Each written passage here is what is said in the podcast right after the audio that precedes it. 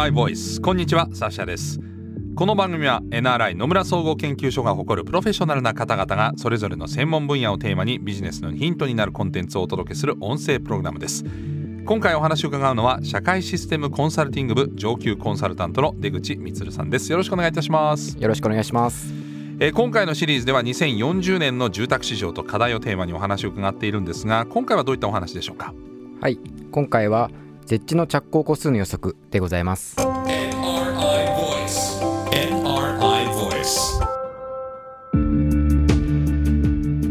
改めてお話を伺っていくのは社会システムコンサルティング部上級コンサルタントの出口充さんです。よろしくお願いします。よろしくお願いします。まずは出口さんのプロフィールを簡単にご紹介しますと2012年に NRI に入社されまして現在は野村総合研究所社会システムコンサルティング部上級コンサルタントでいらっしゃいます。専門は環境資源政策支援そして住宅政策支援などとなっています。どっちかというとこう政策のサポートということ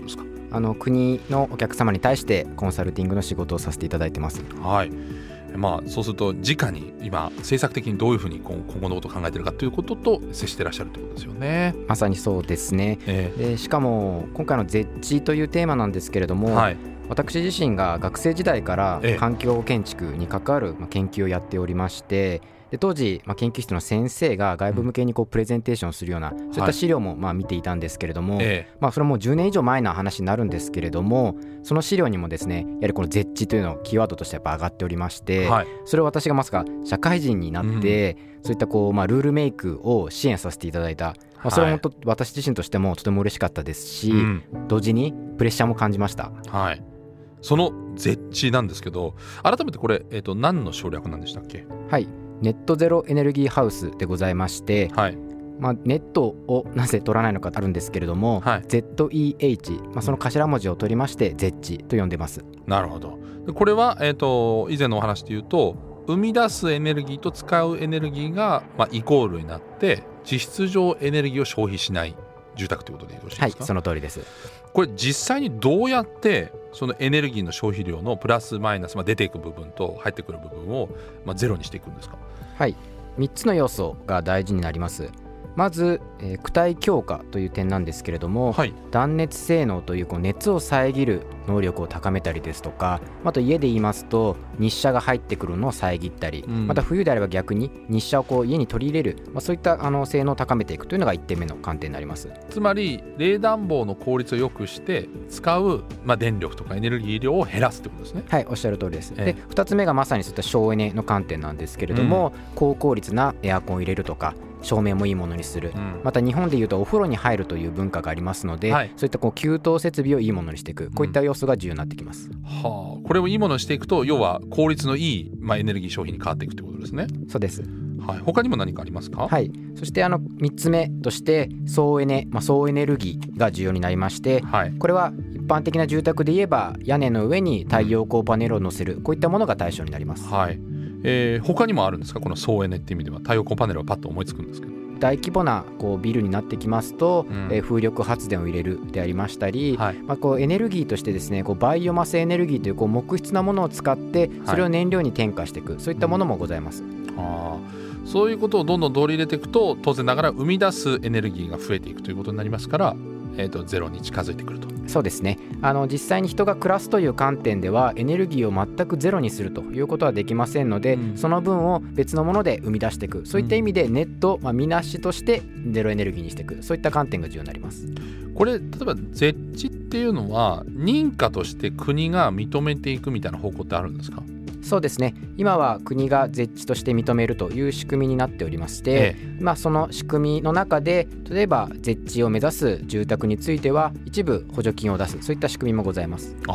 そうするとその絶地と認められるには基準っていうのはどうなるんでしょう？躯体強化省エネそして総エネ。この3つが大事になるわけなんですけれどもはい。おそらく断熱が一番、まあ、イメージ湧きにくいのかもしれませんが、うん。実は私としてはですねこれが最も重要だというふうに思ってます。はいでもう少し言いますと一消費者の感覚で言えば断熱をすることによって例えば冬であっても足元がえー冷えないはい。床が冷たくない、うん。また窓付近にいてもですね寒さを感じない。うん。でもっと言いますと日本の住宅ってこう暖房を切るとですね寝て朝起きたら実は室温8度だった、まあ、そんな世界も、はい、あるわけでございましてす。はい。はい、そうなんですよ。ですので、まあ、そういったこう我々としてはこうそれが当たり前になってるのかもしれないですけれども断熱によって例えば冬であれば外の冷気が室内に入ってこないですとか、は逆に夏であれば室内の冷気が外に逃げない、うん。こういったことを手助けする技術というのが断熱技術になります。なるほど。絶地の基準として認められると国としてはそれぞれこう基準とそれに合わせた故障とか、まあ、段階性みたいなのもあるんですか？はいございます。ちょっとやや複雑なので簡略化してお話しさせていただきますと、はい。まずは一戸建ての住宅かマンションかこれによって分けられます。うんうん。で一戸建てであれば、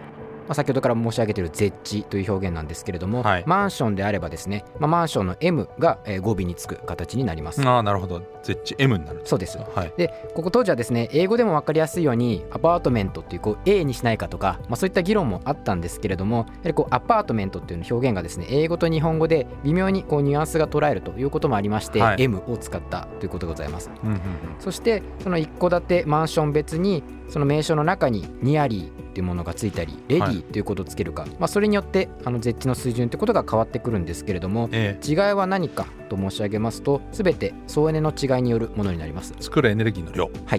なぜかと言いますと屋根にまあ日射がどれだけ当たるかですとか、うん。その立っている地域が例えば雪がたくさん降るはい。地域であるとか、またマンションをイメージしていただくと同じ屋根面積なんだけれども建物がですね縦にこう増えていくそうすると屋根に乗せられる太陽光パネルの量は変わらないにもかかわらず中で発生するエネルギー量は増える。このようなことを考慮した基準になっているというものです。すごく単純な話同じ大きさの建物で5階と10階だと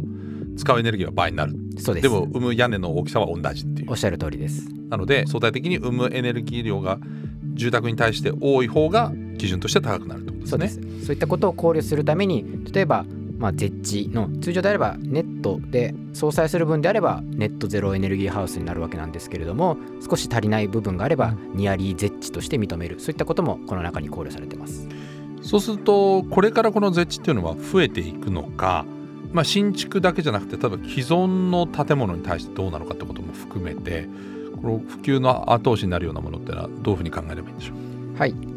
まず新築に関して言いますと2016年度は約3.5万戸が絶地でございました。はい。でその3年後2019年度になると約2倍の6.8万戸にまで増えています。うん。で大手のハウスメーカーで言えば大体半分弱が絶地を供給している、まあ、そんなデータも出てございます。はい。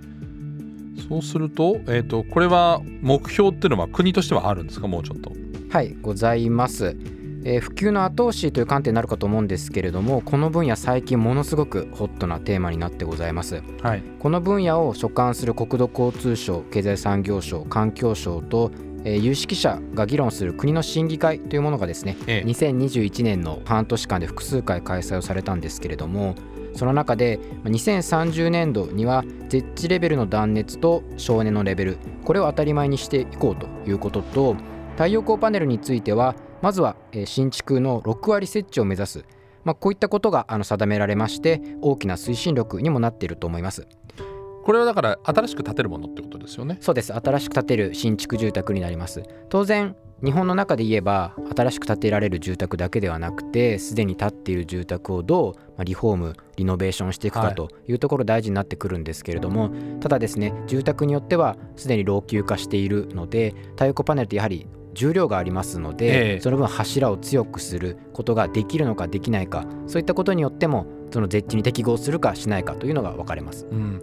これはでも例えばその太陽光パネルだけではなくて絶地化する既存の今お持ちのマンションや家をするってなった時に補助金っていうのは国としては出す方向なんですか？はい、国として今出てますが、ええ。やはり補助金制度ですので未来永劫続くかどうかというところが悩ましい部分ですので、えまあ、我々コンサルタントとして支援する中でもですね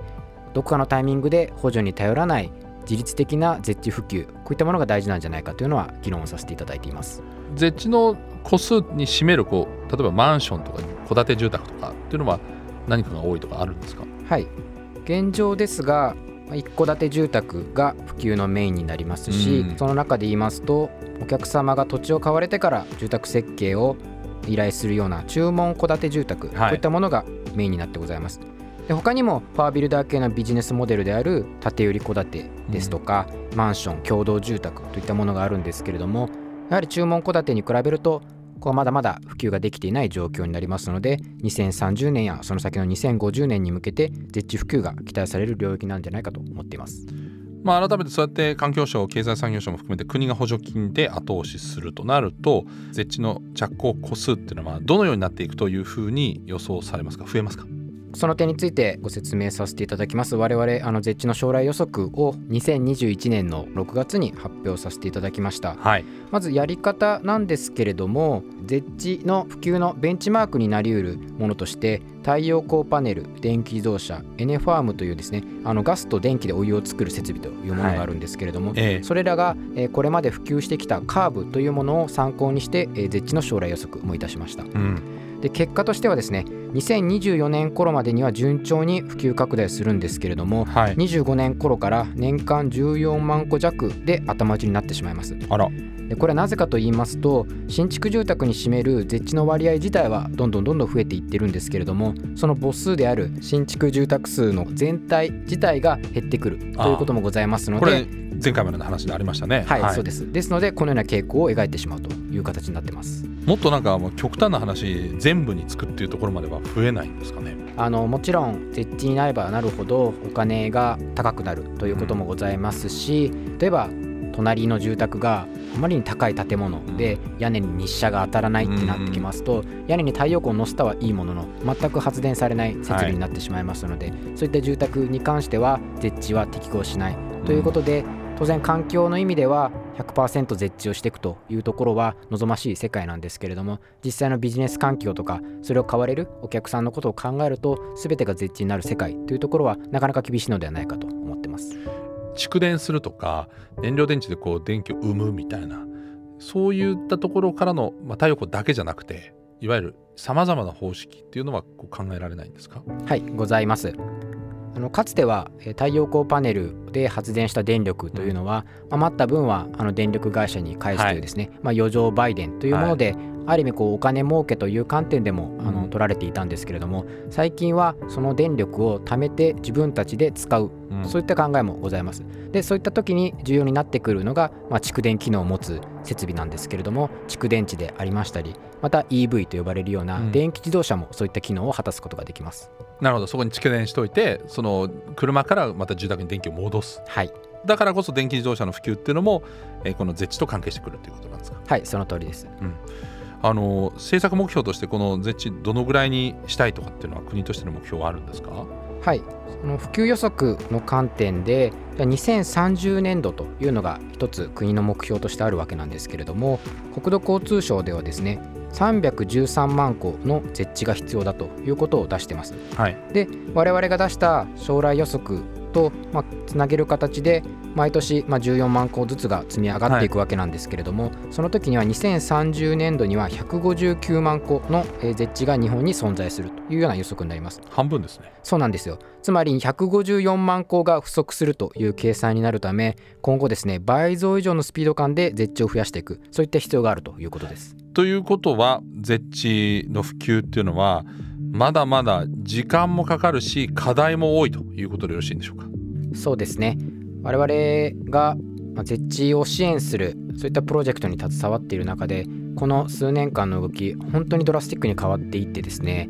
あの絶地を人々が認知することまた民間企業が絶地として売ること、まあ、そういったものがあの出てきてはいるんですけれどもやはりこれまでは大手のプレイヤーですとか先進的なプレイヤーがやられていたような取り組みだったと思うんですけれどもこれからを当たり前にしていくためには、必ずしもそうでないあの方々にも増やしていきたいそういったことが必要になると思ってます。なるほど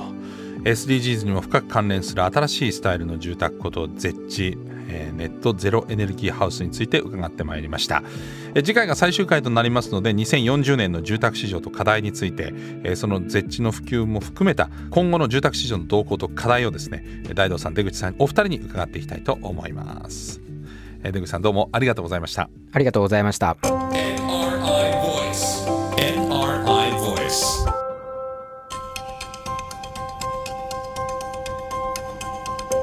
NRI Voice この番組は Apple や Google などのポッドキャストのほか NRI のウェブサイト内からもお聞きいただけます。NRI Voice で検索してチェックしてください。最終回は大道さんと出口さんお二人にお話を伺っていきます。ナビゲーターはサシャでした。